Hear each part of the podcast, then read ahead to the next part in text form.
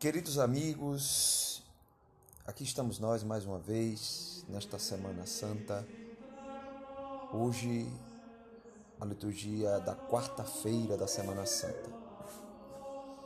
Vamos fazer, como de costume, a primeira parte, a leitura das, das duas, dos dois textos e depois a meditação baseado na intimidade divina, livro de meditações. E a primeira, primeira leitura é retirada do livro do profeta Isaías. O Senhor Deus deu-me língua adestrada, para que eu saiba dizer palavras de conforto à pessoa abatida. Ele me desperta cada manhã e me excita o ouvido para prestar atenção como um discípulo. O Senhor abriu meus ouvidos, não lhe resisti, nem voltei atrás.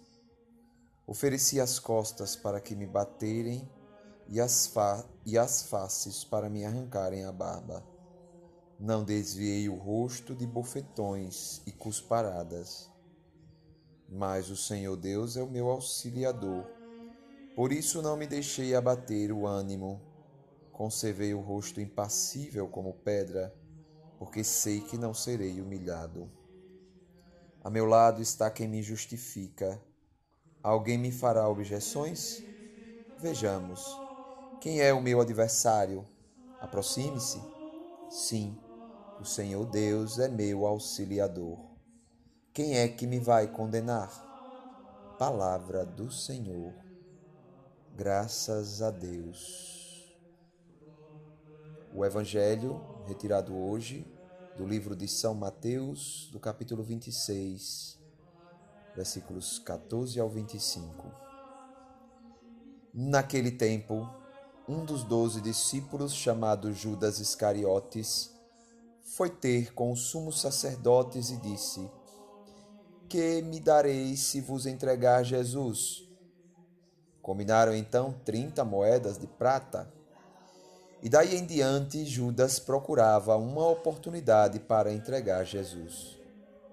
No primeiro dia da festa dos ázimos, os discípulos aproximaram-se de Jesus e perguntaram: Onde queres que façamos os preparativos para comer a Páscoa? Jesus respondeu: Ide à cidade, procurai certo homem e dizei-lhe: O mestre manda dizer: O meu tempo está próximo. Vou celebrar a Páscoa em tua casa junto com meus discípulos. Os discípulos fizeram como Jesus mandou e prepararam a Páscoa. Ao cair da tarde, Jesus pôs-se à mesa com os doze discípulos. Enquanto comiam, Jesus disse: Em verdade eu vos digo, um de vós vai me trair.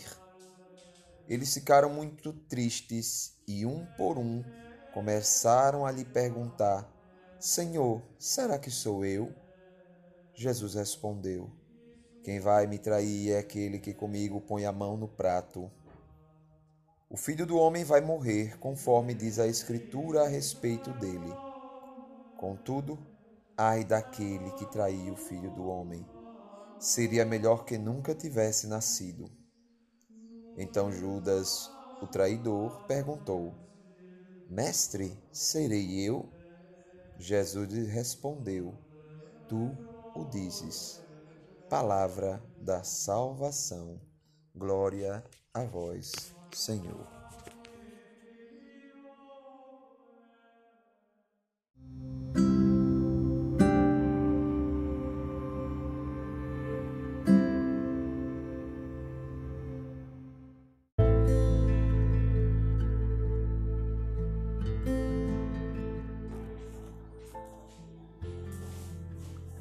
Na quarta-feira de hoje, da Semana Santa, nós vemos que é a hora das trevas. Senhor, tende compaixão, curai-me, já que pequei contra vós. O livro Meditação Divina, ele começa assim a reflexão sobre as leituras de hoje. Em verdade vos digo que um de vós há de entregar-me não era somente Pedro que desejava saber quem seria o traidor. pois os outros estavam também ansiosos por sabê-lo e profundamente contristados. Começou cada um a perguntar-lhe: Serei eu, Senhor? O próprio Judas se atreve a fazer a mesma pergunta. Jesus revelara ocultamente a João: É aquele a quem eu der o bocado que eu vou molhar. E à pergunta de todos, respondera indiretamente: Aquele que meteu comigo a mão no prato é que há de me entregar. Mas Judas, que com um cínico desembaraço se senta à mesa como amigo, enquanto maquina a traição e aceita, sem tremer, o acusador pedaço de pão untado, não consegue permanecer encoberto. Ele mesmo provoca a denúncia: Serei eu, mestre? E Jesus lhe responde: É como dissestes. O mestre se vê assim, obrigado a falar abertamente o que até então tinha silenciado com grande delicadeza. Mesmo conhecendo as intenções de Judas, Jesus o tinha escolhido e amado como aos outros e o tinha advertido também. As palavras pronunciadas perto de um ano antes não fui eu que vos escolhi a vós, os doze? E contudo, um de vós é um demônio. Tinhas, tinham sido ditas por ele para o prevenir. Durante a ceia, para o designar, o Senhor recorreu a um gesto de amizade, o pedaço de pão untado e oferecido, que pretendia ser um chamamento silencioso. E no Jardim das Oliveiras, fará uma última tentativa para o afastar do abismo, não rejeitando, mas aceitando o beijo do traidor. Mas Judas já está possuído pelo maligno, a quem se entregou por 30 moedas de prata. E Jesus se vê na obrigação de declarar: O filho do homem vai partir, mas ai daquele por quem o filho do homem vai ser entregue palavras sérias que manifestam a tremenda responsabilidade do traidor. Judas seguirá o Mestre, não por amor, mas por egoísmo, com a intenção posta em interesses materiais, e a cobiça o fez ladrão. Começou roubando algumas moedas e depois atraiçoou por algumas moedas aquele que já não lhe interessava porque não me inspirava confiança alguma em vantagens materiais. Assim se faziam verdadeiras as palavras do salmo. Até o meu íntimo amigo, em quem confiava e que repartia o meu pão, levantou contra mim o calcanhar. É por causa de vós que eu tenho suportado afrontas, cobrindo-se meu rosto de confusão. O insulto despe despedaçou-me o coração e eu desfaleço. Esperei por compaixão e não apareceu, nem encontrei quem me consolasse, nos diz o salmista. Nos dias consagrados ao mistério da paixão, as palavras desse salmista ecoam como uma lamentação de Cristo, exposto à infâmia, caluniado e torturado abandonado por todos, atraiçoado pelos seus amigos.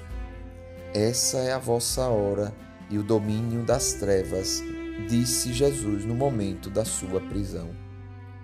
A hora em que a traição se faz entregue aos tribunais, condenação à morte e crucificação.